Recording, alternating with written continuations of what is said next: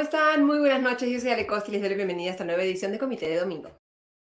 Hoy vamos a hablar sobre los principales temas de la semana. Por un lado, tendremos como invitada a Brenda Álvarez. Ella es abogada y presidenta de Proyecta Igualdad para conversar sobre este tema que creo que nos ha conmovido e indignado a todos los peruanos esta semana, el largo camino que ha tenido que recorrer una pequeña de 11 años para lograr que se aplique la legislación peruana respecto al aborto terapéutico en su caso, luego de haber sido víctima de violación por su propio padrastro.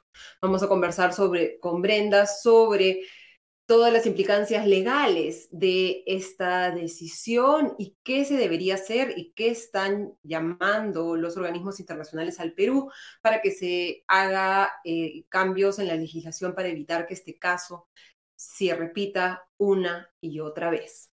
Y luego vamos a conversar con Ernesto Cabral, él es periodista de La Encerrona, sobre esta importante revelación que ha hecho este medio de comunicación el viernes, luego de conseguir informes reservados del ejército, en el cual el ejército reconoce que no estaba preparado para controlar las protestas en Ayacucho y que eh, se debieron tomar otras medidas para salvaguardar la vida de la población.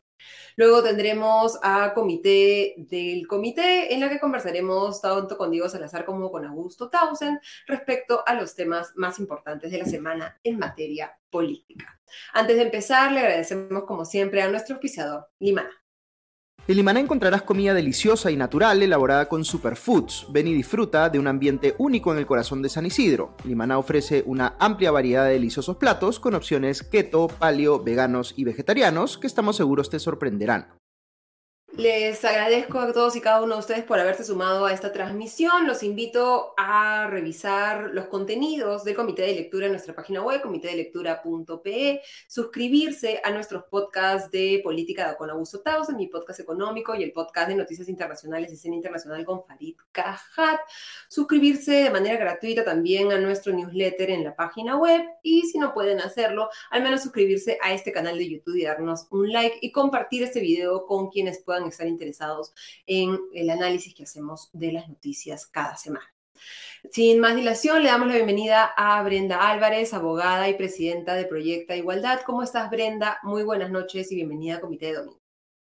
Muy buenas noches, Ale Costa. Muchísimas gracias por la invitación.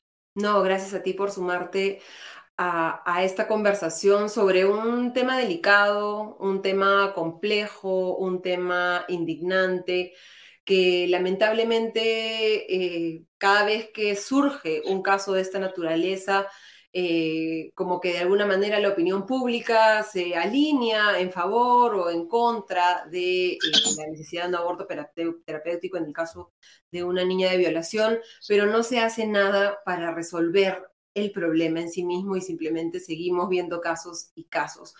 Cuéntanos un poco desde tu perspectiva como abogada, qué diferencia este, el caso de Mila de los muchos casos eh, de, niñas eh, que acceden o no acceden al aborto terapéutico en el país y en qué se fundamenta el acceso, el derecho que ha podido ejercer esta eh, niña para lograr terminar con este embarazo producto de una violación de su padrastro. Sí, eh, muchísimas gracias a ustedes por tocar este tema tan importante.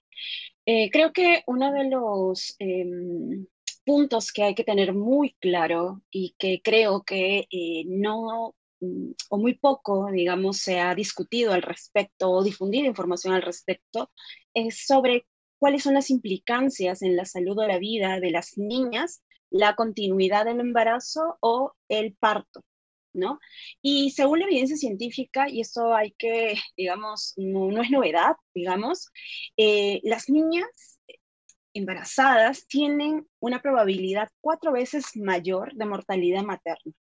Hemos tenido ya casos donde a niñas víctimas de violación sexual embarazadas, a quienes les han forzado a continuar con el embarazo y las han forzado a parir, han fallecido en el parto. Así también, por ejemplo, se reporta un riesgo mayor de endometriosis por peral y un 60% de probabilidades mayores de preeclampsia que en mujeres, digamos, adultas.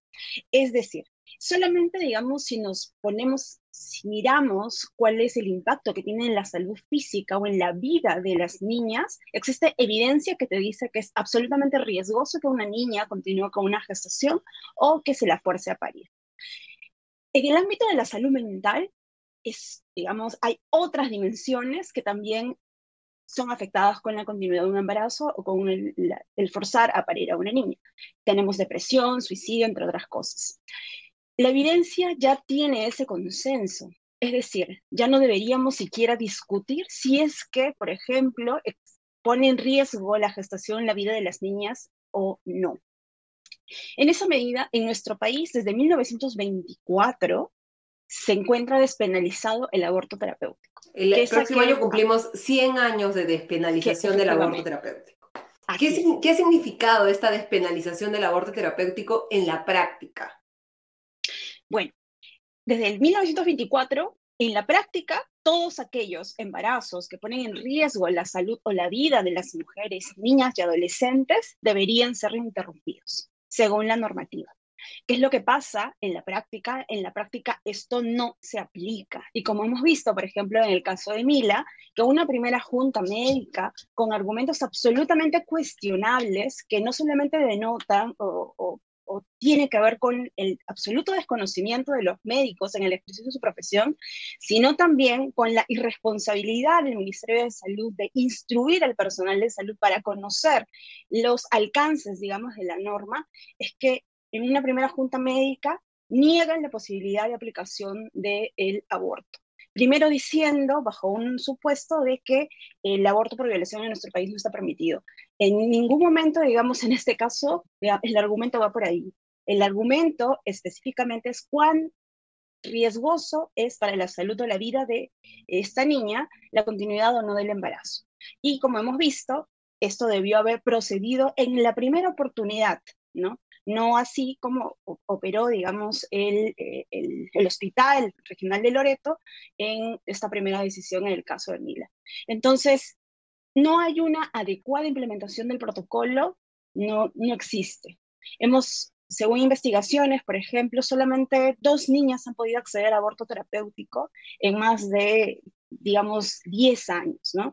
Y lo más, digamos, eh, alarmante es que el Perú ya ha sido eh, digamos, condenado de responsabilidad internacional por comités por negarles el acceso a abortos a niñas y adolescentes. Es decir, el Estado sigue incumpliendo con su responsabilidad respecto de las niñas y adolescentes en nuestro país.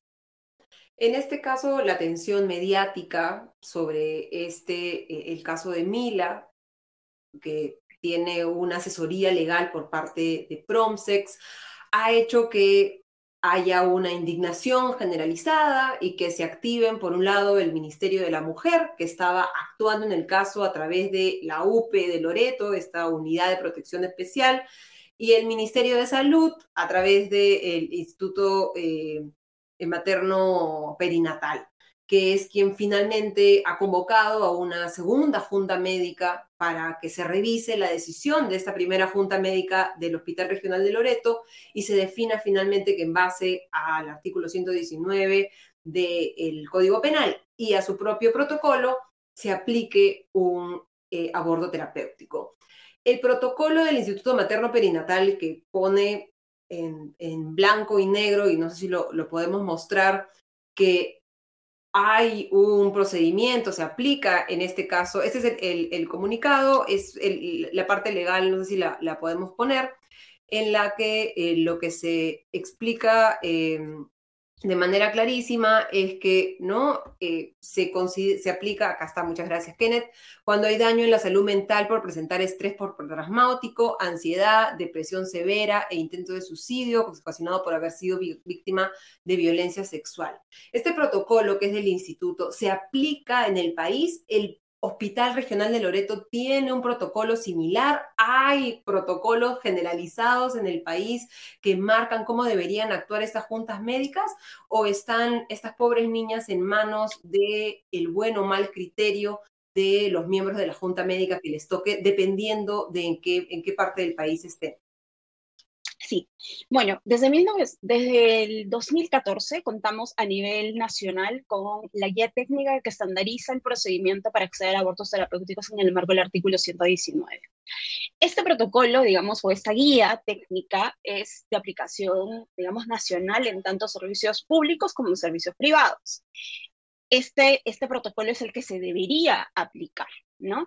Lo cierto es que en este protocolo del año 2014 no se menciona específicamente o taxativamente, por ejemplo, afectaciones en la salud mental u otras, digamos, circunstancias, pero no quiere decir que lo prohíba porque hay una causal o una indicación, digamos, una cláusula abierta que dice cualquier patología en la salud que ponga en riesgo la vida o la salud de las mujeres, niñas adolescentes, tiene que, eh, digamos, eh, procede la implementación o la, la, práctica del aborto terapéutico. Y es importante se procede, ¿no? Porque al final es importante entender que al final es decisión de cada una de las madres, que tiene que haber un consentimiento, pero que para haber ese consentimiento tiene que haber una información por parte de las autoridades de que existe el acceso a ese derecho a un aborto terapéutico. Efectivamente. Ahora, lo que sí ofrece el protocolo del Instituto Materno Perinatal, que además es de aplicación nacional también, porque es una, es una norma técnica especializada. Ellos sí lo dicen taxativamente, por ejemplo, como tú lo has leído, ¿no? Daño en la salud mental por presentar estrés postraumático. ¿Eso qué significa? Que, y digamos, pone en evidencia también las deficiencias profesionales en la cual, digamos, de los profesionales de la salud de los servicios públicos, que si no tienen un documento escrito, ¿no? Donde dice afectación a la salud mental, consideran que, digamos, eso no es una causal para proceder con el aborto terapéutico. Lo cual, digamos, pone en evidencia la deficiencia y la, digamos, el desconocimiento y también los prejuicios que existen en los profesionales de la salud, ¿no? Y eso, digamos, es importante porque esa es una barrera en el acceso al aborto terapéutico. Y una de las cosas importantes es que cuando estamos hablando de mujeres, de niñas y adolescentes, estamos hablando de personas en situación de vulnerabilidad, y más si son niños y adolescentes, por lo que cada hora es una hora en la que estamos poniendo en riesgo la vida de estas niñas o adolescentes. Fíjate que digamos, no, no, es justo que esta niña haya tenido que esperar ser trasladada hasta Lima para que sus derechos puedan ser garantizados. Eso, digamos, es una situación de injusticia que de haber contado con personal capacitado, con personal idóneo para eh, prestar, eh, digamos, esta prestación de salud, no hubiera tenido que pasar toda esta circunstancia de exposición mediática también, que absolutamente innecesaria, ¿no? Eh, al que se ha visto, digamos, expuesta la niña, ¿no? Esto hubiera sido absolutamente distinto si el Ministerio de Salud hubiera cumplido con sus obligaciones y claramente no cumple con sus obligaciones, ¿no? ¿Y hay espacios para una sanción? ¿Qué, qué, qué acciones puede tomar la familia?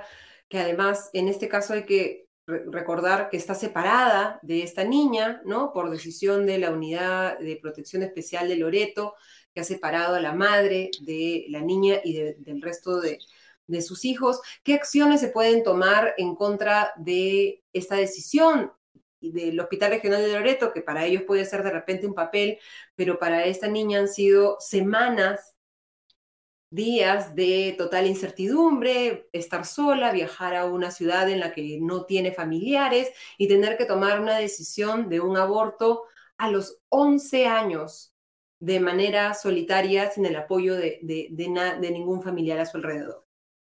Yo creo que eso es preocupante y creo que allí hay un eh, hay que poner atención también en cuál es el rol que vienen cumpliendo las unidades de protección especial del Ministerio de la Mujer. Como hemos visto en este caso, digamos, quienes también están en estos lugares o en estas posiciones no son, no son personas que cumplan con las características idóneas para garantizar los derechos de los niños y las niñas. En este caso, por ejemplo, se tendría que haber evaluado si es que era protector, digamos, separar a la niña de la madre, ¿no? Y, digamos, eh, dejarla en soledad de alguna u otra manera y que la representante de la, de la, de la UPE haya tenido que eh, tener una intervención tan dura, digamos, y tan vulneratoria a los derechos de esa niña, ¿no? Bajo criterios personales, ¿no? Uno de, uno de los principios que, que, debería aplicar el instituto eh, o la unidad de protección especial es el interés superior de la niña. Y en ningún momento el accionar de la UPE ha garantizado el interés superior de esta niña. Lo, digamos, lo que guiaba la acción de la UPE era el interés, digamos, personal de la funcionaria de la, de, UPE que consideraba que el aborto era negativo. Eh, digamos, las posiciones de si está a favor o en contra del aborto cuando uno funcionaria o, o, de los servicios, digamos, públicos, no tienen que poder interferir en las garantías de los derechos de terceras personas y menos cuando estamos hablando de niños o niñas. Lo que tiene que primar en este caso es si es que tal decisión eh, garantiza en mayor medida los derechos de la niña o los vulnera. Sin embargo, en este caso hemos visto que las transgresiones han sido, digamos, mayores, ¿no? También, digamos, no solamente la UPE, sino el Ministerio de Salud, con los médicos o el personal que intervino en la Junta Médica. Yo creo que ahí hay responsabilidades personales, porque hay una falta de idoneidad, digamos, de los funcionarios o los servidores públicos, en este caso, porque digamos, y esto es absolutamente fácil de contrastar, ¿no? ¿Qué dice la evidencia científica y bajo qué argumentos han sustentado además su negativa o las decisiones que han tomado en desmedro de los intereses de esta niña, ¿no?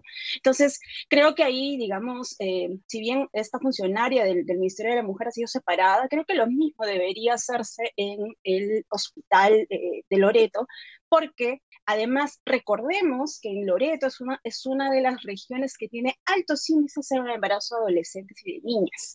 Entonces, ¿cuántas niñas, cuántas adolescentes están viendo vulnerados sus derechos porque estas personas, digamos, eh, están en lugares, eh, digamos, decisivos que impiden obstaculizan el acceso, eh, al, el acceso a servicios de salud, como en este caso, el aborto, ¿no? Claro, y lo comentas seguramente por este audio que ha difundido el, medio Epicentro, en el que se escucha a Lisbeth Mori, la eh, directora de la UPE, de la Unidad de Protección Especial de Loreto, tratando de convencer a la mamá de que un aborto no va a solucionar nada, ¿no? Que no va a borrar la violación o el sufrimiento por el que ha pasado eh, su hija. ¿Cómo le explicarías tú a una persona que está por motivos religiosos, personales, éticos, morales, como Lisbeth Mori, o, sacándola, digamos, de su espacio de, funcionaria pública, a una persona que está en contra del aborto, ¿por qué es importante que, como ha solicitado el Comité de Derechos del Niño, en el Perú se implemente ya, digamos, el, el taxativo negro el hecho de que una niña embarazada por violación pueda acceder a un aborto terapéutico y las adolescentes también.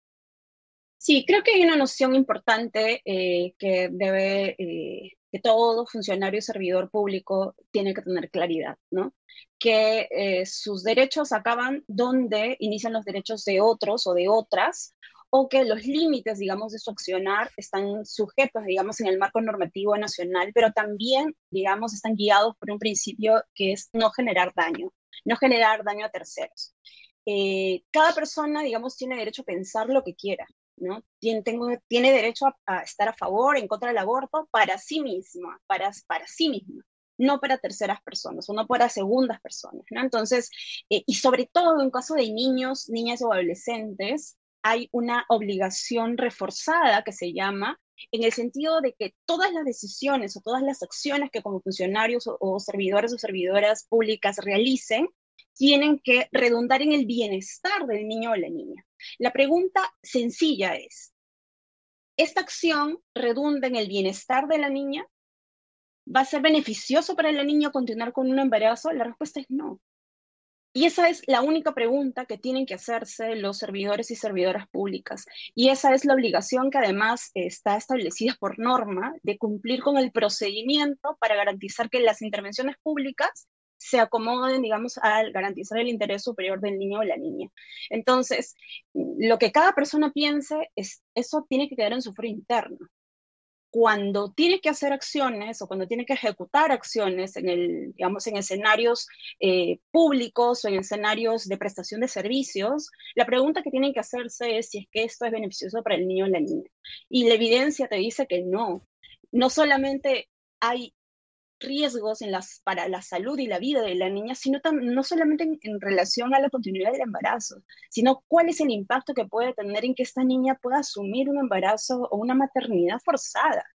Entonces, digamos, evidencia hay muchísima, ¿no? Y por otro lado, digamos, eh, también este caso nos deja una lección, una gran, una gran lección, que es que los servicios que están o que deberían estar orientados a garantizar el bienestar de los niños y las niñas no cumplen, digamos, con eh, el estándar que, sí, que exige que se garantice su mejor interés. ¿no? Te traslado, Brenda, una pregunta de uno de nuestros más fieles eh, seguidores en esas transmisiones. Nos pregunta por qué hay doctores que no quieren hacer los abortos terapéuticos. Bueno, porque ahí eh, tienen muchos de ellos, por un lado, desconocen las normas, y eso es importante porque eso sí redunda con la responsabilidad del Ministerio eh, de Salud. Muchos de ellos, muchas de ellas no conocen las normas, no conocen la dimensión de las normas, están absolutamente desactualizados también, y eso, digamos, es un problema. Por otro lado, hay algunos que de pronto, y algunas, que no van a digamos, o no van a, eh, que por un asunto de conciencia, no van a querer o no quieren, digamos, realizar esas prácticas. Y por supuesto, este derecho, digamos, que podemos decir que a objeción de conciencia, podría verse de alguna manera garantizado, pero eso no implica que van a obstaculizar el acceso. Es decir, yo puedo decir, yo no lo voy a practicar porque por, conciencia no lo voy a hacer, pero yo no voy a, no puedes, digamos, tú obstaculizar que esa persona pueda acceder a, esa, a, ese eh, servicio de salud y que otro profesional o otra profesional lo pueda practicar, ¿no? Entonces, hay, digamos, límites en la prestación de servicios, sobre todo en servicios de salud, que las personas, digamos, tienen que estar, eh, que tienen que someterse si es que han decidido prestar un servicio público como es el servicio de salud, ¿no?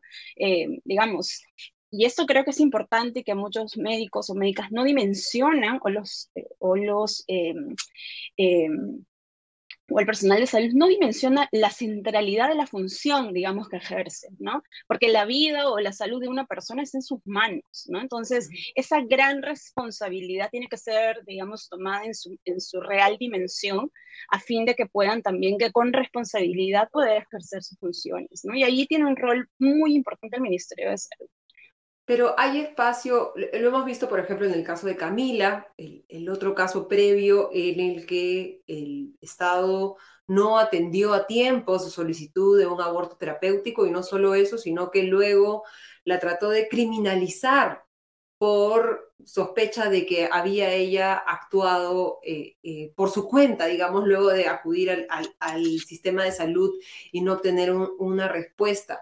No, si hay una persecución penal contra una niña de 13 años o un adolescente de 13 años, me imagino que también hay muchos doctores que tienen miedo de que se les persiga penalmente si ejecutan un protocolo de aborto terapéutico. No hay espacio para que nuestra legislación sea más clara en respecto a en qué casos efectivamente, y en estos casos en los que creo que no debería haber ninguna discusión, que es una adolescente, una niña embarazada, como bien hemos conversado, no debería estar esto en el Código Penal, no solo en un protocolo, sino puesto en blanco y negro para permitir más acceso, evitar la criminalización de las niñas y adolescentes y también evitar la criminalización o persecución a los doctores que ejecuten el protocolo? A ver, eh, primero, yo no conozco algún médico o médica que haya sido criminalizada por eh, garantizar el acceso a un aborto terapéutico. No conozco. Lo que sí conozco es que han existido del 2016 al 2021 55 denuncias contra mujeres y adolescentes por aborto terapéutico, que el, que el aborto terapéutico ni siquiera es un delito, ¿no? Es decir, existe un contexto de criminalización donde incluso prácticas legales, absolutamente legal, ¿no? Es incluso criminalizada. Entonces, eso nos tendría que eh, eh, hacer reflexionar sobre cuál es el problema, digamos, ¿no? Y el problema es que existe una criminalización social del eh, aborto, ¿no? Entonces, ya tenemos el artículo 119 del Código Penal que señala que no es punible, que no es delito el aborto si es que, eh, digamos, eh, pone, la gestación pone en riesgo la vida o la salud de las mujeres. Entonces, sobre eso ya no hay más discusión, o sea, no hay discusión. Eh, ¿Qué es lo que necesitamos? necesitamos primero tomar conciencia de cuáles, digamos, cuáles son los límites de nuestra acción. Creo que hay una noción bastante débil sobre la libertad y, y, cómo es que debemos de garantizar la libertad de terceros, ¿no? Cómo, o, los, el respeto que tenemos que tener sobre las decisiones de los otros o las otras. Y creo que, digamos, este, el caso de Mila también nos hace pensar un poco en eso, ¿no? Que eh, los intereses, digamos, personales o las creencias, digamos, han primado por sobre, uno, la evidencia científica y sobre los derechos de una niña. Y eso, digamos, eh, nos, creo que nos desnuda en relación a cuál es eh, cuál es, digamos, la precariedad en la que nos encontramos, digamos, en, distintos aspectos, ¿no? Primero desde lo legal, desde lo, desde, digamos, el conocimiento en la salud, y también, y algo que es muy doloroso, es que este país no tiene mecanismos de garantía de derechos para los niños y las niñas.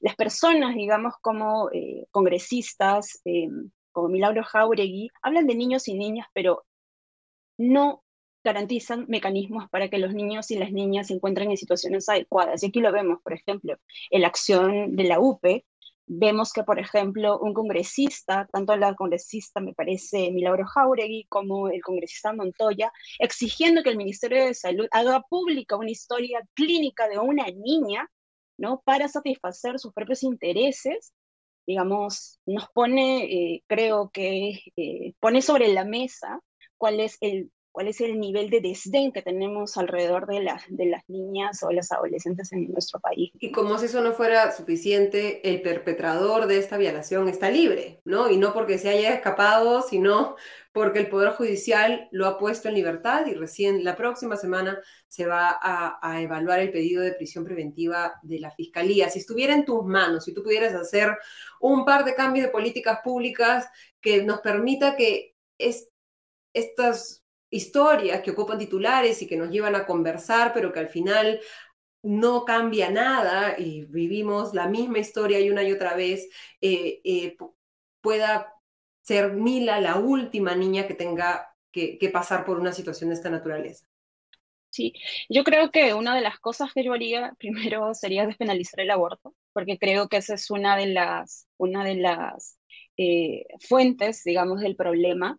Eh, la penalización del aborto está vinculada a desconocernos a nosotras las mujeres como sujetas de derecho o como posibles, digamos, eh, eh, soberanas sobre nuestro cuerpo, ¿no? Entonces, creo que eso, digamos, es importante porque en el Código Penal no existe alguna otra determinación que limite el ejercicio del derecho a decidir sobre su sobre el cuerpo, ¿no? Más que, eh, digamos, estos, estas limitaciones o estas criminalizaciones a las decisiones vinculadas a la reproducción y a la sexualidad, ¿no? Entonces creo que esa podría ser una, una, una acción que para mí es absolutamente necesaria. Sin embargo, eso no va a pasar muy pronto aquí en este país. Este, eso es un poco irrisorio, digamos, o un poco lejano, ¿no? Eh, pero sí creo que quien tiene aquí una responsabilidad que tiene que asumir de una vez es el Ministerio de Salud. Eh, el aborto está despenalizado, el aborto terapéutico desde 1924, el 2014 tiene, tuvo, adoptó un protocolo, un protocolo que no se implementa. Es decir, yo lo primero que haría es velar porque ese protocolo se implemente, aun cuando, eh, y déjame decirte, Ale, que el estándar que brinda el protocolo peruano es uno de los peores estándares en acceso al aborto eh, o a prestaciones de salud de América Latina. Ecuador tiene un mejor protocolo, ¿no? O un, un protocolo más expeditivo, más garantista que el Perú. Entonces, aún con todas esas limitaciones, digamos, eh, técnicas, el Ministerio de Salud no ha implementado acciones, digamos, adecuadas para que eh, las mujeres, niñas y adolescentes no se vean forzadas a continuar con embarazos por el propio sistema de salud. Fíjate que cada año, año a año, se van incrementando las maternidades forzadas en niñas. Y eso es algo, digamos, que no podemos permitirnos, ¿no? Y que están en los miles, ¿no? Que es lo, lo, lo, terrible, ¿no? Niñas y adolescentes que ya, o sea, si haber tenido que sobrevivir a que una persona de tu entorno más cercano, de tu entorno familiar, vulnere te vulnere de esa manera, encima tener que afrontar o el aborto o peor aún, la, la, maternidad. Te agradecemos muchísimo, Brenda, por tu explicación clarísima respecto a cuáles son los problemas en nuestro sistema y por qué es que deberían hacerse ya cambios para evitar que tengamos que ver más Camilas o Milas en, en el futuro, que lamentablemente no se siente que se está haciendo nada para, para evitarlo. Muchísimas gracias, Brenda. Muchas gracias, Ale, por la invitación y gracias por abordar ese tema tan importante. No, gracias a ti por acompañarnos. Eh, Brenda Álvarez, abogada y presidenta del proyecto Igualdad. Y ahora vamos a cambiar de tema, eh, de tema específico, pero en realidad estamos hablando de las deficiencias de nuestro Estado para defender los derechos de los peruanos. Y en este caso vamos a invitar a Ernesto Cabral, periodista de La Encerrona, para conversar con él sobre estos informes reservados que ha conseguido y ha revelado. ¿Cómo estás, Ernesto? Muy buenas noches y bienvenido a Comité de Domingo. Buenas noches, Ale. Muchas gracias por la invitación. Vamos a pasar a cómo conseguiste los documentos, pero quería que me cuentes un poco cuál es el contexto en el que se elaboran estos informes, cuántos son, quién los escribe, para quién, eh, y, luego cuéntame cómo ha sido este periplo para que finalmente estos lleguen a tus manos y a nuestros ojos, ¿no? Claro, estos informes eh, están enmarcados en las normativas que regulan los estados de emergencia cuando salen las Fuerzas Armadas a apoyar a la policía. Eh, básicamente son reportes que están obligados a hacer cada una de las patrullas, los jefes de las patrullas, donde indiquen eh, cuáles fueron sus operativos durante el día, ¿no? De dónde salieron, hacia dónde fueron, por horas, qué armamento usaron, cuál armamento salió de, los cuarteles, si hubo heridos o no, digamos, todo el detalle, detallado su reporte del día, ¿no? Es una obligación que, que, tienen en el marco de esta ley, ¿no? Y eh, estos informes entonces em, recopilan todos estos reportes que han hecho los jefes de patrulla, como también el encargado de la, de, em, de la segunda división de Ayacucho, es del día 15 y 16 de diciembre del año pasado, ¿no? En el marco de las protestas en Ayacucho, que terminó con 10 eh, personas eh, asesinadas y otras, otro grupo más de personas heridas. ¿no? Eso es por el lado del de, bueno, el contexto. Me preguntabas también por cómo, cómo se consiguió al final estos documentos. Y eso es importante porque el ejército ha estado denegando entregar esta información, tanto a periodistas, eh, como en el caso, caso mío, pero también a la propia fiscalía. Cuando la fiscalía, primero la fiscalía de Ayacucho y luego el equipo especial ya en Lima, cuando todos los casos vienen para, para la capital, le han pedido al ejército, el ejército se ha negado diciendo de que es información reservada y que no se puede entregar. Eh, entendiendo que la fiscalía eh, recurrió al Poder Judicial, el Poder Judicial les ha ordenado que entreguen la información. En el caso nuestro, eh, hicimos un pedido de información que nos denegaron. El Tribunal de Transparencia en una apelación eh, nos dio la razón, esto con el apoyo del estudio Arbizu Gamarra, em, pero el ejército no acató. Son tres resoluciones que tenemos a nuestro favor que no las han acatado y más bien nos enteramos hace unos días de que el Ministerio de Defensa había recurrido al Poder Judicial. Es decir, presentar una demanda contenciosa administrativa que no es otra cosa que ir a pedirle al Poder Judicial, oye, estas resoluciones del Tribunal de Transparencia, por favor, las anulas. Sé que ha pasado conmigo, sé que ha pasado con otros periodistas que también hicieron los pedidos, ¿no? Eso todavía está en proceso, pero en el equipo de la Encerrona de todas maneras logramos acceder a estos reportes que es lo que hemos presentado, ¿no? El, eh, inicio de la semana. ¿Quiénes han leído este informe o a quiénes tenía que llegar? ¿Ha, estado, ha llegado a manos de la presidenta, del ministro de Defensa, de, del de, primer ministro o es un informe interno que solamente ha sido eh, analizado por, por los altos mandos del ejército? En principio debe ser un informe que eh, solamente es reportado a los altos mandos del ejército eh, y eventualmente el Comando Conjunto de las Fuerzas Armadas, pero sí el Ministerio de Defensa tiene que tener un seguimiento de estos reportes. No es toda una cadena de mando de información, porque finalmente quien está autorizando la salida de las Fuerzas Armadas a las calles es desde el gobierno central, ¿no? Desde la decisión del Ministerio de Defensa junto con el Ministerio del Interior, porque es la policía quien inicialmente hace la solicitud para que salga, y finalmente por el Consejo de Ministros y la Presidenta, eh, ellos deberían tener esta información, debería ser reportada, pero en principio eh, a quien se le entrega es de las patrullas al general de, brigada eh, de Ayacucho, que es la que estaba apoyando en, en diciembre, ¿no? Y a las autoridades del ejército, evidentemente. En, en este estado de emergencia eh, se convocó a las Fuerzas Armadas para brindar apoyo a la Policía Nacional en el control de las manifestaciones. Cada vez que esto se aprueba desde muchos espacios, incluyendo esto, llamamos la atención respecto a que las Fuerzas Armadas no están capacitadas, ni preparadas, ni, ni, apertrechadas para afrontar una eh, manifestación, eh, una protesta pública. ¿Qué datos, qué revelaciones traen estos, estos reportes de voz de los propios militares en, en, las posiciones que refuerzan esta idea y que nos deberían llevar a pensar que ojalá nunca más se vuelva a permitir que en un estado de emergencia las Fuerzas Armadas tengan que lidiar con civiles protestando? Claro, lo primero, antes de, entrar en eso, tenemos que tener en cuenta es que de todas maneras es un reporte de parte. El ejército a través del informe no reporta heridos, no reporta que haya disparado de manera horizontal, lo cual ante la cantidad de evidencias no es muy poco probable que no hayan hecho eso, eh, que han seguido todos los, parámetros de, las normas que regulan su actuación en el estado de emergencia. Entonces, hay que tener en cuenta primero eso. Que de todas maneras es un reporte de parte.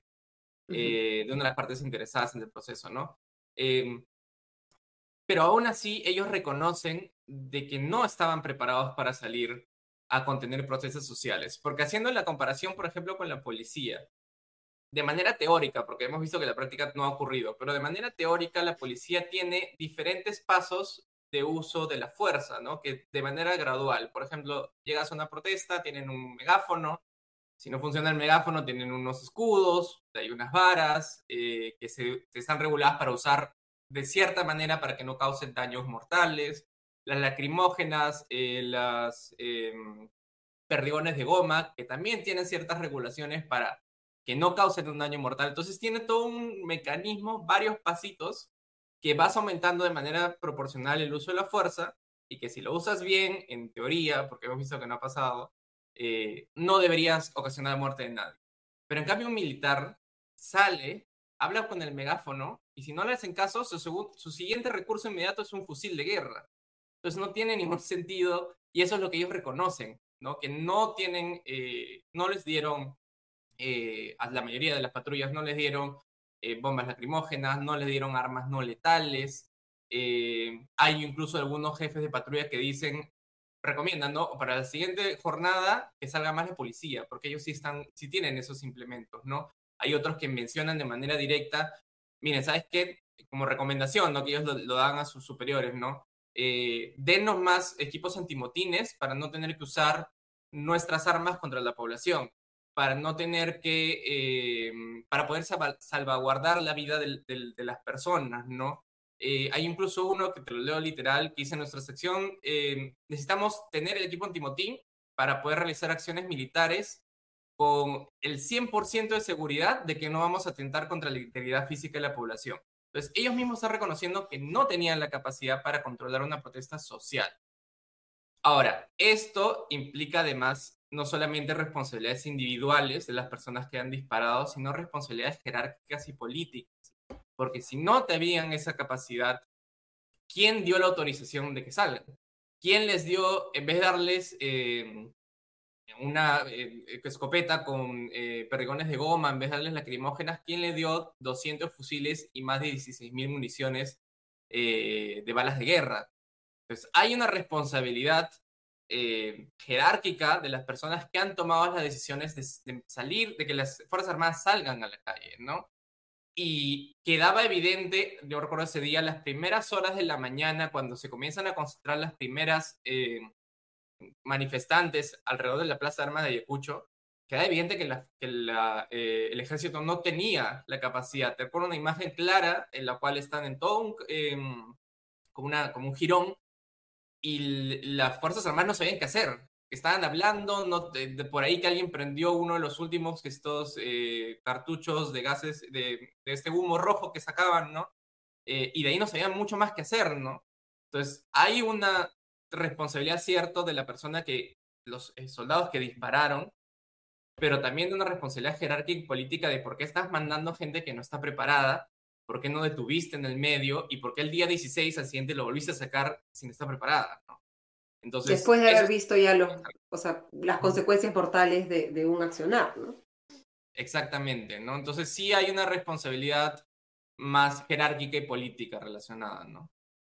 Además del armamento, se mencionan las comunicaciones, ¿no? Cuéntanos un poco cuál cuáles eran esos problemas para comunicarse que, creo que en un, si estás actuando como un frente y estás enfrentando a, civiles, lo mínimo que deberías poder hacer es estar en comunicación eh, entre las distintas brigadas, etcétera, para, para organizarse mejor, ¿no?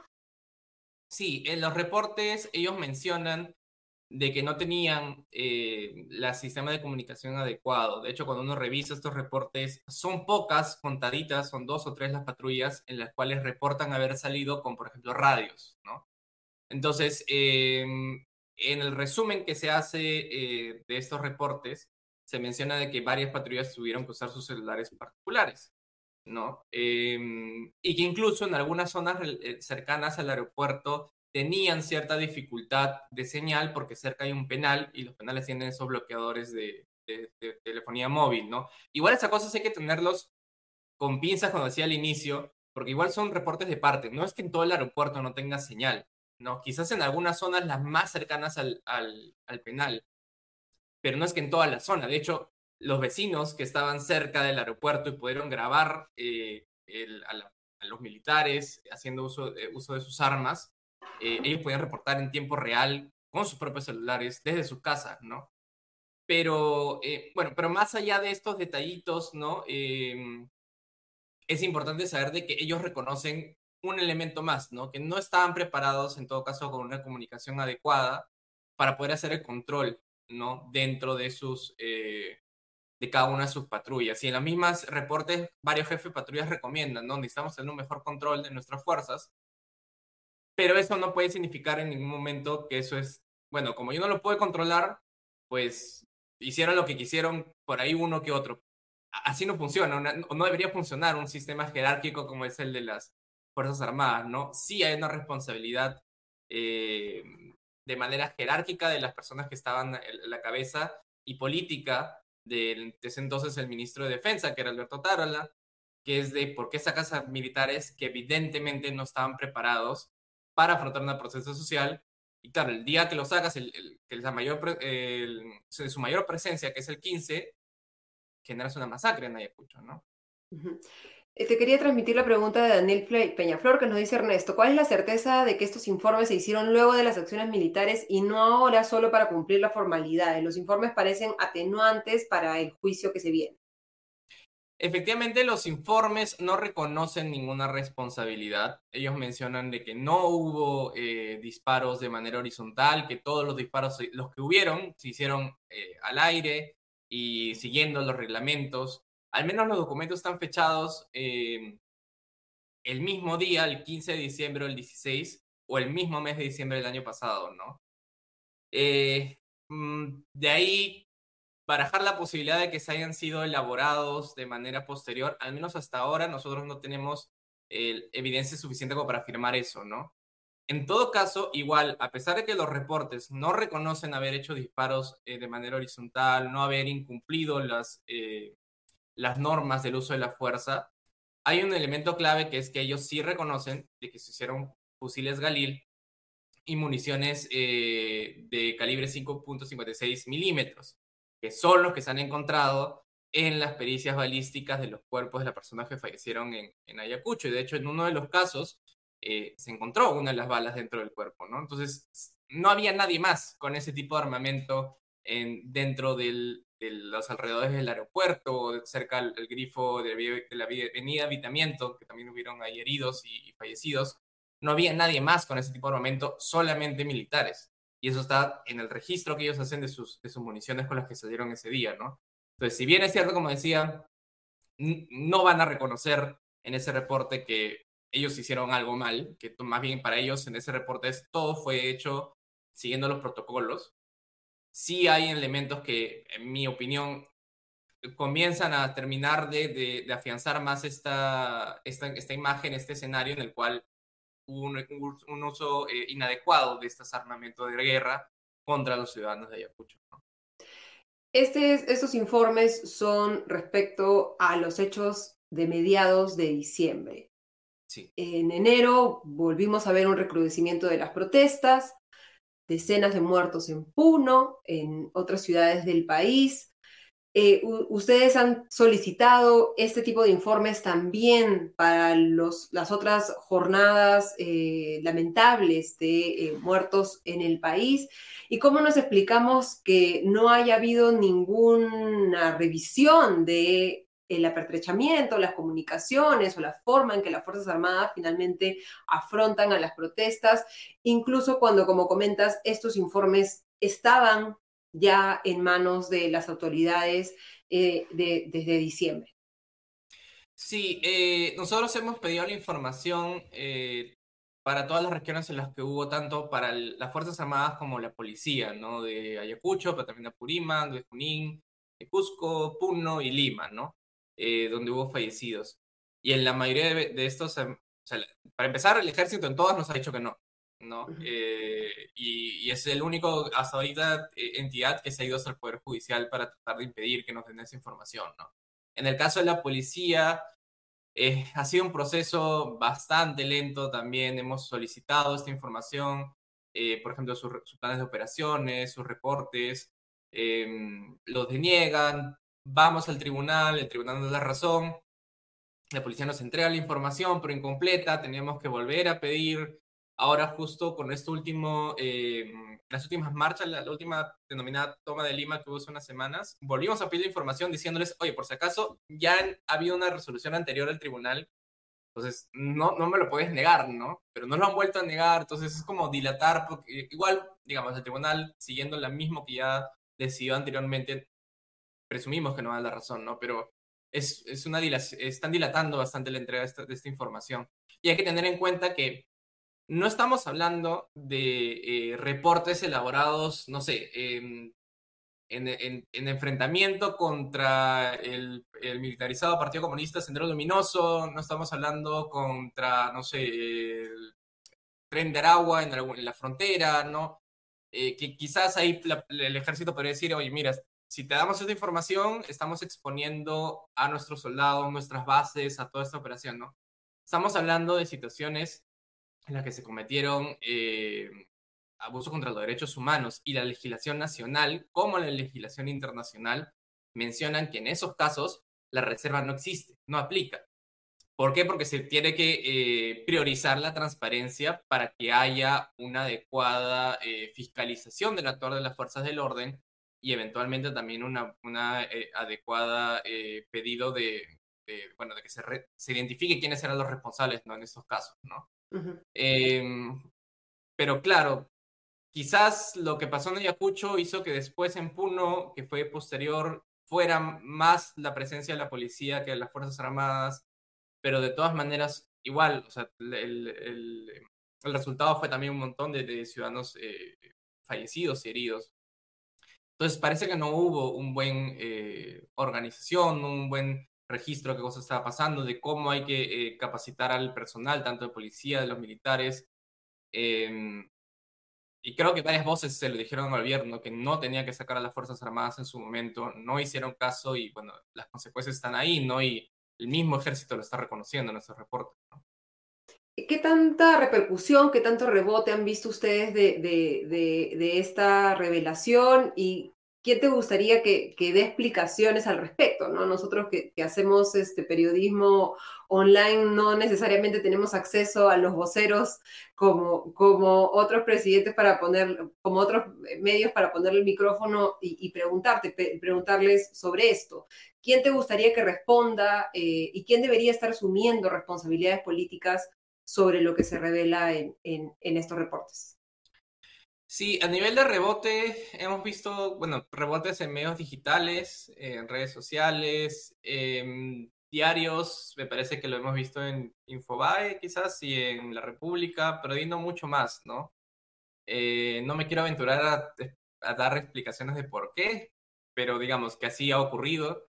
Eh, y creo que quien tiene que dar esta respuesta, no solamente el informe que estamos, hemos hecho nosotros, ¿no? Sino IDL también hizo hace unos meses un video bastante importante sobre el accionar de las Fuerzas Armadas en Ayacucho. Eh, otros medios como La República, la investigación, han eh, mapeado adecuadamente el uso de estos eh, armamentos de guerra, de estos fusiles Galil.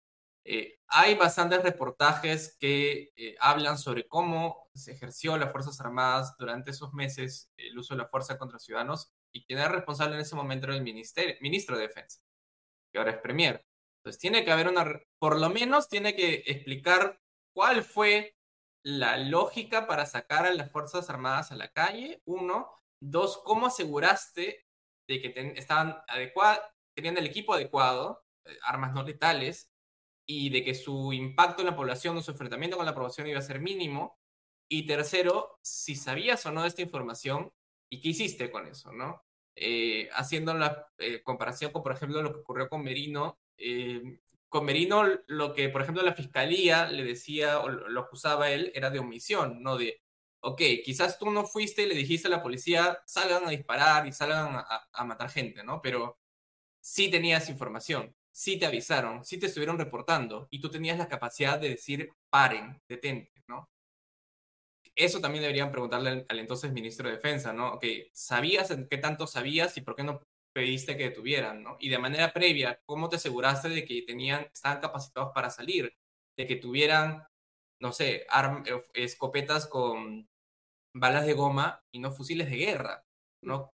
Todo eso es una responsabilidad política de parte del ministro, pero también de, de, las cabezas entonces del Comando Conjunto de las Fuerzas Armadas y del Ejército, ¿no? que ya es una, una parte más operativa pero que sí queda claro que había una coordinación entre ambos, ¿no?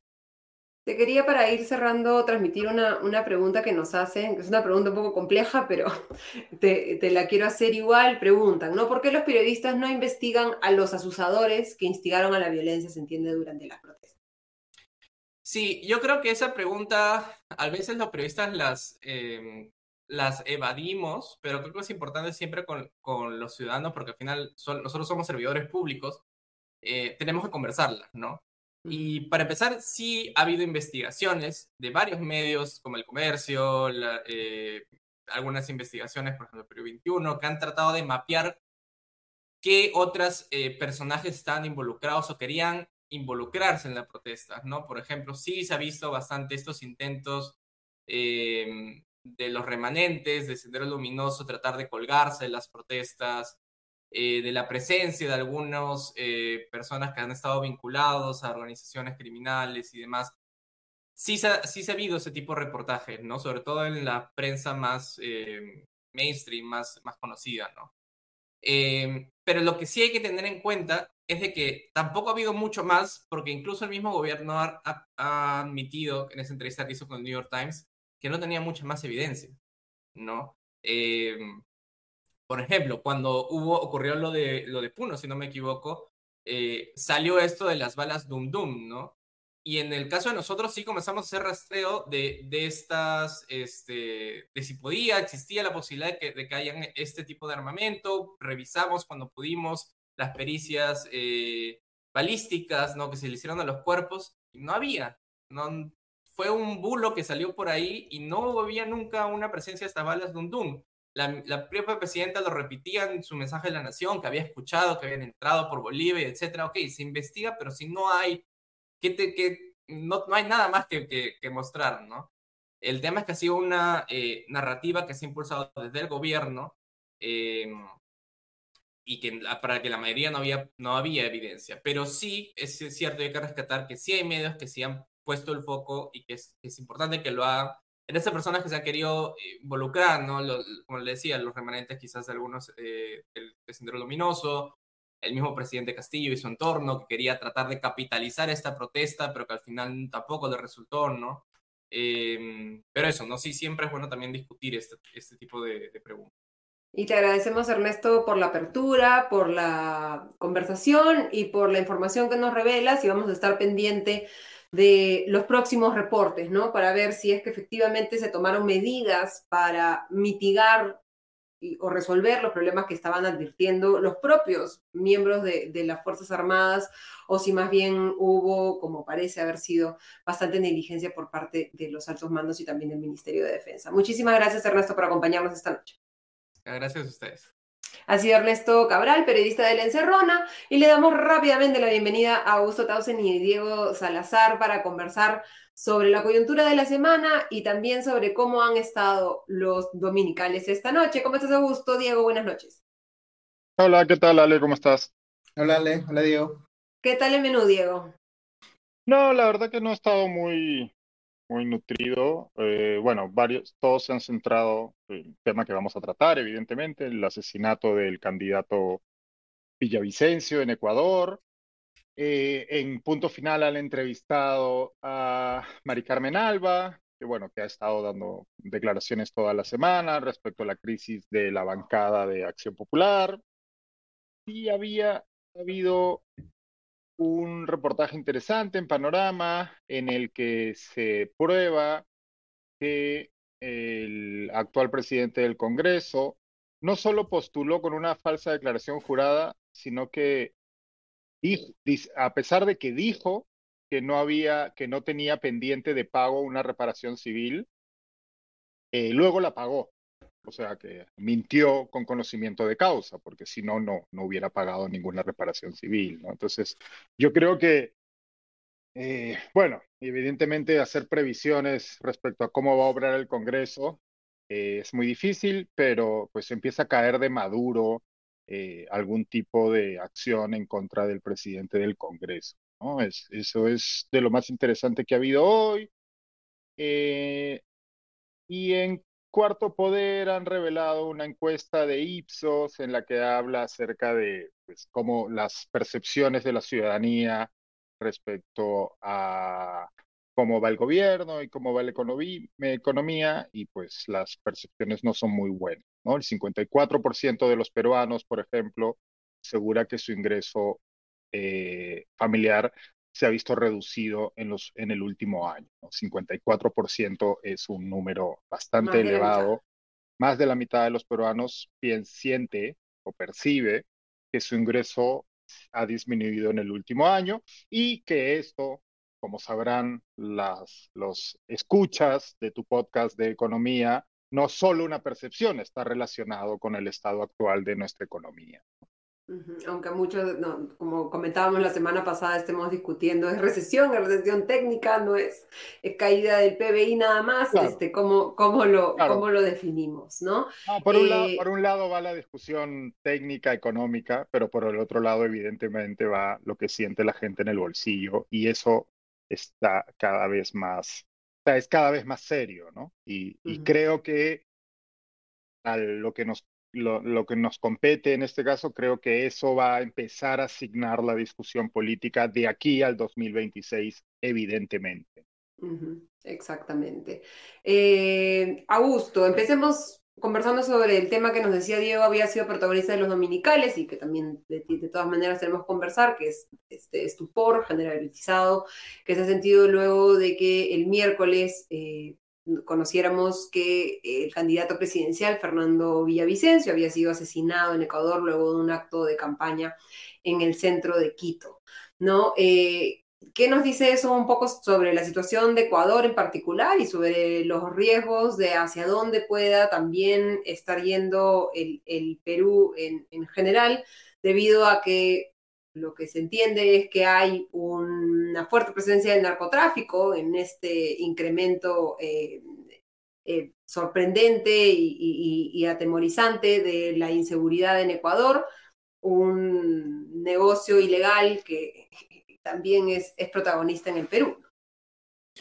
Sí, yo no, ciertamente no soy experto en Ecuador, pero lo que sí me llama la atención es lo, lo, lo rápido que ha, eh, se ha deteriorado la situación en cuanto a seguridad ciudadana en el país, ¿no? el incremento de la tasa de homicidios por 100.000 habitantes, en fin, este no es el único atentado contra un político reciente, de hecho uno más, me parece, esta semana, ¿no es cierto?, posterior a, la muerte de Villavicencio, han habido otros asesinatos antes, en fin, de un momento a otro, bueno, no sé si de un momento a otro. Pero en los últimos tiempos la cosa se ha vuelto mucho más preocupante. Eh, hay un aspecto eh, alrededor de esto que tiene que ver también con la criminalidad organizada, eh, no sé si llamarle transnacional, ¿no es cierto? estas figuras tipo el, el, tren de Aragua que está presente en varios países. Hoy día, por ejemplo, he visto al menos un par de entrevistas a esta experta venezolana que habla de cómo se coordina desde una prisión en Venezuela. En fin, eh, eh, eh, sin ser yo experto ni mucho menos en el tema, me parece que hay un asunto hay que, al que hay que apuntar los reflectores y tratar de entender qué está pasando, ¿no? Porque que, que, se utilice, digamos, el sicariato para deshacerse de un candidato a una elección presidencial ya, ya es algo, digamos, son palabras mayores, ¿no? Y, y, realmente a mí me ha dejado conmocionado esto que ha pasado. De repente uno piensa eso pasa en otros países y no puede pasar en el mío, ¿no? Pero en fin, creo que las, las, las situaciones se están deteriorando no solamente en algunos, sino en varios países de la región y tiene que ciertamente preocuparnos a todos, ¿no? inclusive en el Perú. Diego, sí. ¿Estás creo que en mute? ¿En mute? No te escucho. Sí, perdón. Estaba o te estás dedicando al mimo, una de dos. No, no, estaba en mute, estaba en mute. Eh, no, que creo que es porque ha pasado desapercibido este dato, me parece, y es que eh, si bien, por supuesto, el caso de Villavicencio es el más llamativo por tratarse de un candidato presidencial, se trata el tercer candidato asesinado a cualquier cargo de elección eh, popular. Son elecciones generales las que eh, va a haber en Ecuador y ha sido, oh, perdón, las que ha habido en Ecuador. y se trataba del tercer candidato asesinado en lo que iba de la campaña electoral. Y al día siguiente del asesinato de Villavicencio hubo otro atentado, una candidata alterna, léase la candidata sustituta de un candidato principal a la Asamblea, eh, al Congreso, al Poder Legislativo, eh, había sido baleada por una moto, Dos sujetos en una moto se acercaron al automóvil en el que era el automóvil de campaña, en el que iba ella con su padre y un colaborador de la campaña y le dispararon al, eh, una ráfaga de balas al parabrisas, ¿no? Y por suerte eh, para ellos no, no, no, no pasó mayores y sobrevivieron las tres personas que iban a bordo del coche, pero como decía Augusto, sí, o sea, se trata de un país azotado, asolado por la violencia eh, y gobernado, o sea, gobernado, bueno, no gobernado, pero sí en donde las mafias relacionadas con el narcotráfico tienen mucho poder y estaba leyendo, a propósito, yo tampoco soy un experto en Ecuador, ni mucho menos, pero estaba comunicándome con algunos colegas en, ese país y leyendo un poco al respecto. Y principalmente se tratan de distintos grupos mafiosos que a su vez están relacionados con cárteles mexicanos, ¿no? Por el cártel, por un lado, el cártel de Sinaloa, y por otro lado el cártel de Nueva Generación, eh, Jalisco Nueva Generación, que son dos de los cárteles más poderosos en México que se disputan el control del tráfico de drogas a nivel regional. En concreto, el grupo este de los mocheros, me parece que era el nombre. Choneros. Eh, choneros, perdón, choneros.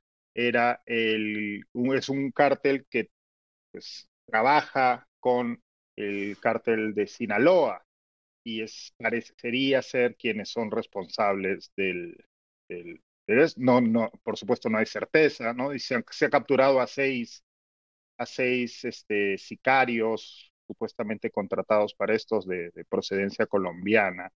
Eh, pero sí, es gravísimo, ¿no? Es, es porque por un lado es violencia política, en el, pero en el sentido de que son las mafias las que determinan, ¿no? La, la, la vida política del país. Y precisamente Villavicencio era un candidato particularmente eh, confrontacional en este tema. ¿no? Días antes él mismo había salido en público a denunciar que había sido amenazado de muerte por parte de este grupo y, y, que de hecho se le había dicho que dejase de referirse a uno, al líder preso del grupo, de este grupo eh, mafioso. Y es, bueno, preocupante que sea finalmente un fenómeno regional porque no, no, no, no, no, podemos salir del continente, ¿no? Digamos. Sin duda. Y estamos hablando, es que estamos hablando de grupos mafiosos que, y de nuevo, el caso ecuatoriano es, eh, probablemente sea el que está unos pasos por delante, pero es un caso que sirve de, de, bueno, de ejemplo, sirve para ver en qué situación se encuentra el país, porque son redes internacionales de narcotráfico, ¿no? Ecuador mismo no produce cocaína, por ejemplo, ¿no? Es un lugar de paso. Entonces, es un lugar de paso que es controlado por este, estos grupos mafiosos mexicanos, ¿no? Que están situados en México, que tampoco es un país productor, pero que controla la distribución y entonces la distribución viene de Bolivia y Perú, ¿no? El, el, y atraviesa por Ecuador. Entonces, sí, en, en, efecto, todos los países de la región están eh, tocados por este fenómeno. Y no, no vemos mucho accionar de las autoridades, tampoco aquí para, digamos, adelantarse a, a, a un, no sé si contagio, pero una integración, ¿no? De, de, del, como se dice en, en, economía, las cadenas de valor, ¿no? O sea, tenemos en el Perú producción, ¿no? Eh, Colombia producción, Ecuador distribución, México distribución. Lo, el evidente siguiente paso es, es, es que eh, empecemos a ver, aunque ya el narcotráfico tiene una presencia importante en la política en el Perú, que, que, veamos estos momentos en los que nos pueden mirar para el costado, ¿no? En el que se hace claramente evidente el, el, la, la, intervención. Eh, otro tema que ha sido interesante de la semana ha sido la, distribución de las comisiones en el, en el Parlamento, ¿no? Algunos partidos han perdido, otros partidos han ganado, eh, y tenemos, yo nuevamente desde mi perspectiva económica, la Comisión de Presupuesto en manos de Somos Perú, que, ¿Qué va a hacer con la Comisión de Presupuesto? No lo sabemos, la aprobación de la ley más importante porque definen qué se gasta, cuánto se gasta, cómo gasta y quién gasta. Eh, y tenemos un informe interesante del, eh, del comercio de Martín Hidalgo, que es un casero del Comité de Domingo, que muestra que tan solo cuatro legisladores de los voceados para presidir las comisiones efectivamente cumplen los requisitos para presidir las comisiones especializadas que van a liderar durante el próximo año, ¿no? Esto nos sorprende, por supuesto, especialmente si estamos viendo las denuncias contra el presidente del Congreso y la poca acción que se está tomando en estos casos. Pero, Augusto, no sé qué preocupación específica o general te, genera esta información, que nuevamente no es sorpresa, pero, pero, pero es una confirmación de este deterioro de cómo se manejan las cosas en el Parlamento. Sí, yo iba a decir cortito sobre lo anterior, nomás sale que, que en el narcotráfico eh, la política es parte de la cadena de valor, ¿no? O sea, el, insumo o el producto que ofrecen de alguna manera es la, es la impunidad, ¿no? O sea, en, su estrategia de, de, tener un negocio viable, digamos, el, narcotráfico necesita, este, eh, eh, digamos, meterse en política y lo viene haciendo de manera muy efectiva, además, ¿no? Este, en el Perú inclusive, así que no es que sea un tema externo, sino necesitan, digamos, de la, de la política para poder funcionar, ¿no? Sobre las comisiones, em, yo creo que ha sido bien penoso ver, digamos, la, lo que tenían para ofrecer las bancadas en términos de niveles de especialización o conocimiento de los temas para poner cada una como cabeza de las eh, comisiones que les tocaban eh, a algunos de sus integrantes, ¿no?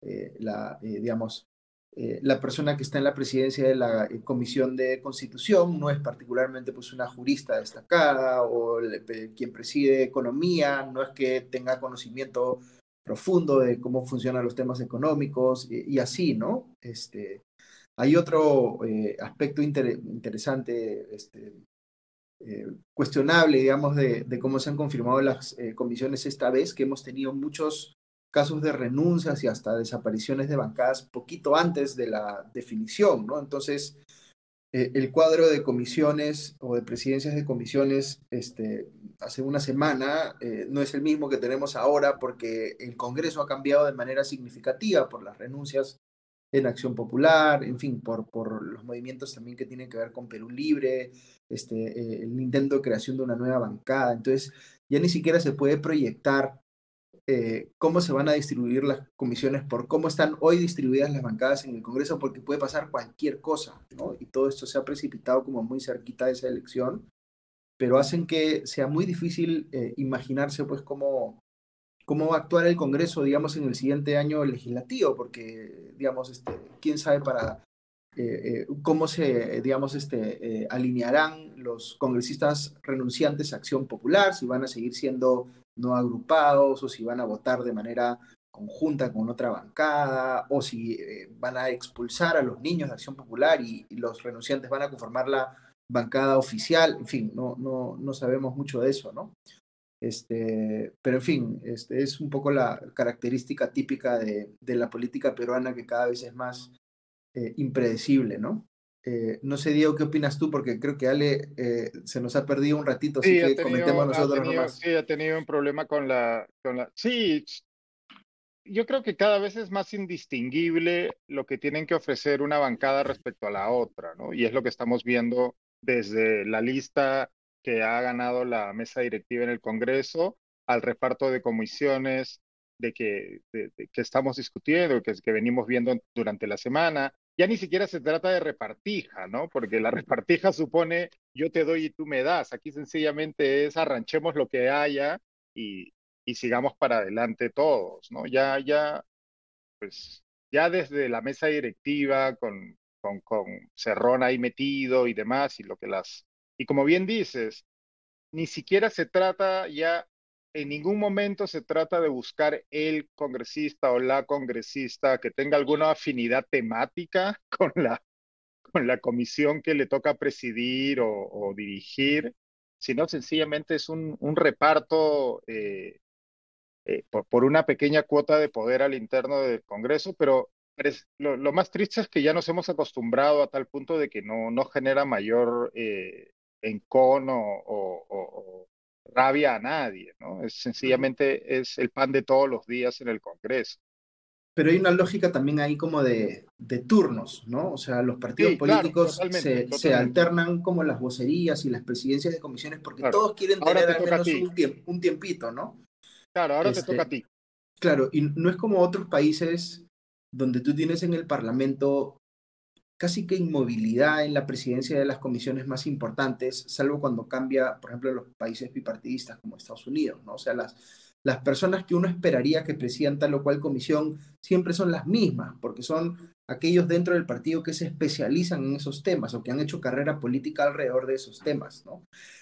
En el Perú hay algo de eso, pero en sentido negativo, ¿no? Quienes, por ejemplo, cogen un feudo eh, porque han hecho toda su, todo su posicionamiento político está alrededor de hacer demagogia en, en ese espacio, ¿no? Por ejemplo, eh, Luna Galvez en defensa del consumidor, ¿no? O, cosas de ese tipo. Entonces, no es porque sean especialistas, sino es porque eh, le sacan mucho, han encontrado su beta, digamos, para sacarle provecho, porque ahí es donde le funciona su estrategia más populista, ¿no? Y al final los que, los que perdemos somos nosotros, ¿no? Nos preguntaban sobre, ya que estamos tocando el tema en, en Ecuador, sobre las elecciones en Argentina, ¿no? Donde hoy han habido elecciones primarias que sirven un poco para primero, testear las aguas, ¿no? Y dos, definir quiénes van a ser los candidatos que se disputarán la presidencia en Argentina el 19 de, eh, perdón, el 22 de octubre y luego una segunda vuelta el 19 de noviembre. Eh, ya nos revelaban un poco los, los resultados, eh, uno de nuestros seguidores este, más, más fieles, pero no sé si podemos mostrar el, cuadrito que, que teníamos. Al final serán los candidatos en estas elecciones presidenciales Javier Milei, eh, Sergio Massa, el actual ministro de Economía, y Patricia eh, Bullrich por Juntos por el, Cambio. ¿Cómo, cómo lo, ves estos resultados, eh, Augusto? ¿Eres fan de, de Milei y de la libertad? Como... no, me esperaba, que sacara tanta, tanta intención. No digo, no, me esperaba que sacara tanta intención de voto, me ha parecido sorpresivo, digamos, el resultado.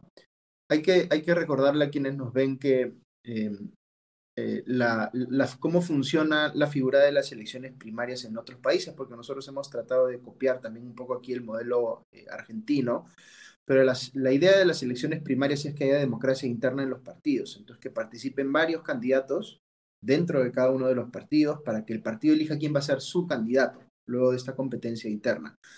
No, no, siempre ocurre así, de hecho, normalmente no ocurre así, sino que eh, eh, se presenta, no hay competencia interna en los partidos y las primarias terminan siendo como una suerte de gran encuesta nacional que te pinta un poquito la cancha de cómo puede venir la elección y ahí es cuando algunos se asustan y otros se emocionan, ¿no? Entonces aquí el emocionado de la jornada claramente es ley porque ha, tenido una intención de voto bastante elevada eh, y eso lo va a hacer ver como el candidato que va a enfrentar, digamos, con más eh, éxito al oficialismo actual, digamos, ¿no? Este, al peronismo y demás, al kirchnerismo, etc. Entonces, yo creo que ha sido, digamos, eh, muestra también eh, este fenómeno que está ocurriendo en muchos países en la región, que es que se, se, piensa que lo que uno percibe como el extremo de un lado solamente puede ser vencido electoralmente con el extremo del otro lado. Entonces, la, la, alternativa al oficialismo que era un poco más moderada, digamos, este, la Reta, por ejemplo, ¿no? Eh, o Patricia Bullrich ella misma, este, terminan perdiendo un poco eh, eh, esa sensación de ganador porque se cree que un candidato como Milley, que es mucho más combativo, mucho más confrontacional, va a tener... Y más despeinado, ¿no? Este, siguiendo un estilo de Boris Johnson y este más figuras políticas globales. Y, creo que entusiasma a, cierto sector de la opinión pública en América Latina, entusiasma pues la figura de un candidato libertario que no es, no es usual, ¿no? Pero, por ejemplo, para quienes en el Perú eh, eh, tienen cierto eh, interés en una figura como Milley, este, es un poquito contradictorio estar en Perú alabando, digamos, el buen trabajo que ha tenido afortunadamente en los últimos años el Banco Central de Reserva y luego reventarle cuentas a mi ley que básicamente dice que va a eliminar el Banco Central. Este, en fin. Hay que, perdón, hay que quemarlo, hay que quemarlo. Hay, que, quemarlo, el Banco Central. Sí. sí.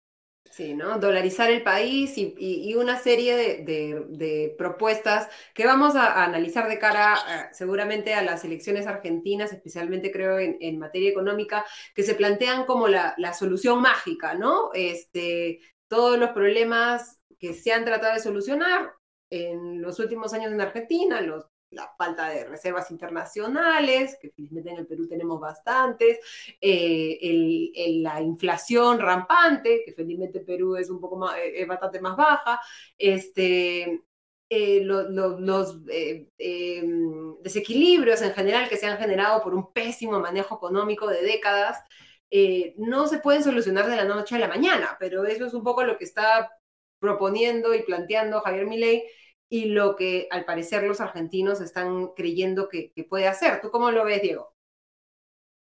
Bueno, él, a ver, se inscribe en la lógica actual de la lucha política en todos nuestros países, ¿no? Es parte de esta guerra cultural en la que, o sea, como bien decías, ¿no? O sea, ley, hoy ley decía, y voy a citar textualmente, ¿no? Que empieza la revolución liberal, cierro comillas, que va a conseguir, abro comillas de nuevo, que va a conseguir que Argentina vuelva a ser potencia mundial después de 70 años, creo que dijo. Eso está como Lima, como Lima también, que va a ser potencia mundial. Sí, va a ser potencia mundial y acabó con viva la libertad, carajo, ¿no? Ah, esa es su frase. Esa es su frase, ¿no? Entonces, o sea, sí, y, y, como bien decía Augusto, pues si uno analiza las propuestas de Milei, ¿no? Y esta obsesión que tiene por liberalizar todos los mercados, este, en realidad lo único que ha conseguido liberalizar de momento es la venta de puestos en su, en su partido, ¿no? Está siendo investigado por la Fiscalía Argentina por vender puestos en el partido. Práctica, por cierto, en la que los partidos políticos peruanos son pioneros, ¿no? Ni siquiera en eso es original. Referentes, referentes. Referentes, somos, este, sí, exacto, somos el laboratorio de los desastres políticos eh, globales. Pero sí, pues es, o sea, pero como decía Augusto, se trata sencillamente de ofrecer una alternativa a un electorado que está pues cansado, el kirchnerismo en Argentina ha sido un desastre, eh, particularmente en este gobierno de, eh, Alfredo, de Alfredo Alberto Fernández, o sea, al punto de que tan desastre es que el único candidato que tiene para ofrecer es el ministro de Economía que ha conseguido hundir la economía argentina a niveles que no veíamos desde finales de los años 90, inicios de los años 2000, cuando el, cuando el famoso corralito y demás, ¿no? Entonces, este encuentra algo que esté funcionando y postula a ese ministro, pero no al ministro de Economía, que es... Claro, claro. Entonces, estás, tienes en la práctica no está pudiendo arreglar el, el, el, problema, ¿no? Tienes un país con 40%, 40%, me parece que es el nivel de pobreza actual de Argentina, ¿no? Que es una cifra eh, escalofriante, escalofriante, y bueno, y postulas al ministro de Economía, ¿no? Y aún así, el país está tan polarizado y la guerra cultural es tal que se convierte en el candidato más votado, mm, el segundo candidato más votado en esta.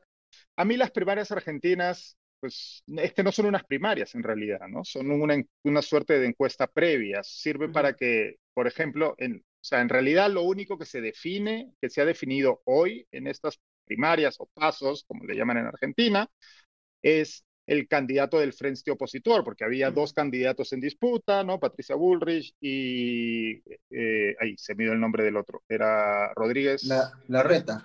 La Reta, bueno, Patricia Bullrich es, ha ganado, entonces es, ellos son los únicos que han definido su candidatura, el resto sigue exactamente igual, los que hayan pasado el, la, vara, ¿no? Y también es llamativo que pues ahora estamos 13 de agosto, las elecciones son, si no, si no estoy equivocado, el 22 de octubre. Tenemos tres meses de campaña, va a ser bastante, dos meses de campaña, perdón. Eh, es mucha campaña. Y porque además ya llevan en campaña un buen tiempo, ¿no? Eh, vamos a ver que esto va a ser, a los que nos gusten las, las elecciones, como hobby político, como Va a ser un show. Esto va a ser un, claro, esto va a ser el, va a ser este la, Champions League del populismo, ¿no? Vamos a ver a Sergio Massa y a Javier Milei y a Patricia Bullrich prometiendo eh, eso, Argentina potencia mundial, ¿no? Recordemos que el mandato presidencial en Argentina son cuatro años con eh, una, un, con un con derecho a una sola reelección. Cualquier el 90% de lo que prometan va a ser imposible de realizar con los gravísimos problemas que, que tiene Argentina eh, y de nuevo, es un caso muy interesante para, para ver. Esperamos el, el, miércoles en comité de miércoles poder tener a alguien especialista eh, en el país para poder analizar lo, lo, que ha ocurrido, porque esto va a ser muy, muy interesante. Y, y es una muestra más, de nuevo, pues soy pesado con este tema, pero pues del éxito que tienen este tipo de candidatos que prometen el cielo, que son muy confrontacionales, agresivos incluso, que insultan a los rivales, ¿no? Eh, de hecho, e, es, curioso que mi ley, por ejemplo, utiliza este término la casta, ¿no? Que de alguna manera fue una innovación política de Pablo Iglesias y Podemos en España para referirse a eh, el, mainstream político y económico y que también podríamos empatar con Trump, ¿no? Eh, o Bolsonaro en eso, cuando además evidentemente Milley es un economista, ha trabajado en televisión, ha trabajado en distintos... Él es parte del mainstream, pero por supuesto no se reconoce como tal. Entonces va a ser, van a ser semanas este interesantes. Y tiene que ver con esto. O sea, Argentina, al igual que lo, de lo que ocurre en Perú y en algunos otros países de la región, es, busca desesperadamente cada final de ciclo presidencial un outsider que lo revolucione todo, ¿no? Porque está tan, están, tan, están tan alienados los ciudadanos y las ciudadanas respecto al sistema político actual que la idea es que venga un Mesías y te rescate, ¿no? Que, en el Perú ya lo hemos vivido varias veces. Bueno, sí, nosotros ya, nuestra, nuestra adicción al outsider es, es inagotable. Pero hay, hay, una, hay un aspecto ahí interesante del, fenómeno Milley que pasa también en otros países, que es eh, como los libertarios, que son eh, electoralmente poco relevantes, casi que en cualquier lado, digamos, eh, están encontrando éxito electoral o teniendo expectativa de encontrar éxito electoral, plegándose a los, a los talking points, digamos, al, al rollo de la guerra cultural que no es precisamente liberal, sino es más conservador, conservador ¿no? Entonces, termina, termina viendo uno a veces a un candidato medio eh, eh, digamos que un, día aparece una cosa y otro día aparece otra, ¿no? Porque tiene el, recurso de sus talking points de siempre liberales, ¿no? Como este, no debería existir Banco Central o debería haber mercado de venta de órganos o cosas por ese, por ese lado, pero el otro día está hablando de este, la familia y la guerra cultural y tal, ¿no? Entonces termina siendo una mezcla medio rara de eh, candidatos liberales que han asumido que la única manera de ser exitosos es dejando de lado un poquito sus principios liberales y volviéndose más conservadores, ¿no? Y populistas, Conservadores populistas, ¿no? Claro, pero es esta lógica, es, que es esta lógica de todo, eh, o sea, de tu enemigo es mi enemigo, ¿no? Entonces, en ese sentido, se acusa a la izquierda o al centro izquierda, digo, desde la derecha populista. En el caso de la izquierda populista es al contrario, pero si, claro, los liberales o libertarios o quienes se dicen libertarios, como es, creo yo que es el caso de Milley, eh, pues están intentando eh, acercar a este sector del electorado que considera a lo que en el Perú llamamos los caviares, en otros países, pues eh, el champán socialist, ¿no? La, la, la, esta élite de centroizquierda, profesionales liberales, que creen en el Estado, eh, que creen en el Estado social, eh, y la manera de atraer a una parte de ese electorado que odia a esta parte de la ciudad, porque lastimosamente estamos tan polarizados que es un odio real, como el que vemos en, nuestra, en la discusión política peruana, la manera de atraerlos es de hecho, utilizando los mismos, eh, este, en inglés es dog whistles, ¿no? Silbatos de, silbato de perro, estos códigos que hay alguien. Sí, Augusto, no sé si hay un sonido. Bueno, pero usando estos códigos, estas palabras, estos ataques que en efecto eh, consiguen enfervorizar a una parte del electorado que no que, en, realidad con el que en realidad comparten poco, ¿no? Porque ya me dirás tú que comparte un ultraconservador, pro familia, eh, ultra religioso con un liberal, ¿no? Igual se ve que la participación de los argentinos ha caído bastante fuerte, ¿no? Hay igual una desilusión, eh, contrastando un poco con este entusiasmo que hemos visto en el cierre de campaña de Milei, que lo ha hecho como si lo hicieras en el Estadio Nacional acá, ¿no? Este, donde toca, donde toca Kiss y este, y donde podría tocar Taylor Swift, ahí ha hecho su, su, su cierre de, de campaña, ¿no? Esta espectacularización televisiva de la política que al parecer le, le, está funcionando. ¿no? Vamos a seguir analizando el tema de las elecciones argentinas en esta larga campaña hasta octubre en todos los programas del comité de lectura. No sé si quieren comentar algo más o cerramos y damos este domingo por terminado. Yo creo, a ver, si no, si no es muy tarde, quizás podríamos comentar brevemente, porque han ido apareciendo más el caso de, para irnos al otro extremo ideológico, si se quiere, el caso de Petro en Colombia, ¿no? Cómo el gobierno se ha ido, este, eh, el gobierno de Petro que nació, surgió con muchas esperanzas para un sector de la ciudadanía colombiana, se ha ido, eh, ha ido implosionando y ya este último escándalo de eh, el hijo admitiendo que ingresó dinero y de procedencia dudosa, por lo menos a la campaña, aunque supuestamente el padre no sabe de ello, pero, y les recomiendo escuchar el episodio del hilo de este viernes, en donde se habla sobre el caso con mucho detalle. Y claro, yo escuchaba a este periodista de investigación hablando, o sea, el, hijo de Gustavo Petro, Nicolás Petro, que es su primogénito, nacido cuando él era guerrillero, eh, no es nuevo en campaña, en política, es un hombre, el hijo lleva muchos años en campaña y ya Gustavo Petro había pedido investigarlo hace más de 10 años, su hijo, ante una situación no similar, pero que también involucraba dineros eh, eh, mal habidos, ¿no? Y pese a todo esto y pese a los evidentes signos de dinero no, que no podía demostrar de dónde venía, Gustavo Petro lo tuvo muy de cerca. De hecho, fue de sus hijos, es el único que vive en Colombia, es el único que está metido en política y el único que participó de manera eh, constante en la campaña. entonces, claro, si a esto le sumas el otro caso, el de Armando Benedetti, el, el embajador en Venezuela, que también denunció en unas conversaciones privadas que se filtraron, entonces, claro, tú te dices, o Gustavo Petro es el político más idiota del mundo a la hora de elegir a las personas que tiene alrededor, sus hijos incluidos, o nos está viendo la cara, ¿no? Claro, ¿es el más inocente o el más vivo? Una de dos. Exacto, sí, es, es, es, muy llamativo y es bien triste, ¿no? Porque como decía un analista en este episodio del hilo, se los recomiendo bastante, la verdad está muy interesante. Claro, él decía, el problema de esto, el problema de que el gobierno de Petro fracase de manera tan estrepitosa y tan pronto, es que pone en riesgo la alternancia democrática en un país en donde evidentemente hay unas élites que están muy interesadas en que este gobierno fracase pero pues también Petro se los está poniendo en bandeja, ¿no? ¿Y a quién nos recuerda eso? No sé. Sí, exacto, es, que ese es el problema, ¿no? O sea, es lastimosamente eh, lo que ocurre con estos candidatos que prometen el cambio total y que prometen que no son como sus rivales y que pelan a una retórica populista. Ahora sí, ahora sí, ahora sí viene el cambio.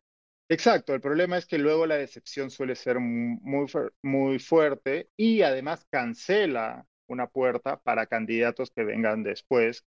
Que, o sea, si Petro fracasa de la manera en que ahora mismo parece que puede fracasar su gobierno, pues Colombia muy difícilmente vaya a volver a votar a un candidato que proponga cambios que además son necesarios para el país pero cambios, digamos, responsables, ¿no? O sea, Petro prometía en campaña limitar el petróleo, pero eh, eh, incrementar el gasto social, ¿no? Y era como, ¿y cómo? O sea, ¿de dónde, de dónde, cómo, cómo balanceas esas dos cosas? ¿No? Creo que había muchas propuestas contradictorias en el caso de Petro, pero que entusiasmaban a la gente, ¿no? Porque conectaban con necesidades y con cosas que ellos mismos criticaban de cómo se manejan las cosas en Colombia, ¿no? Donde hay una desigualdad muy grande, ¿no? Y lo que estamos viendo es lo que hemos venido comentando en otros, eh, en otros contextos, ¿no? Y es, tiene eh, de nuevo el caso colombiano, el caso ecuatoriano, el caso peruano, bueno, el caso argentino, que está, también estamos viendo los múltiples errores que está cometiendo el gobierno de Boris en Chile y la, la, la creciente desilusión, no solo de la sociedad chilena, sino en concreto también de su electorado, y lo que estamos viendo es que este escenario en donde la democracia y los candidatos que llegan al poder democráticamente son incapaces de satisfacer las demandas y necesidades del electorado que los votó o que no los votó, lo que hace es pues asusar la eh, asusar la, a candidatos o a políticos o a líderes que prometen vías más expeditivas y por fuera del Estado de Derecho. ¿no? Había una columna en el país esta semana muy interesante sobre Martín Caparrós, de, perdón, de Martín Caparrós,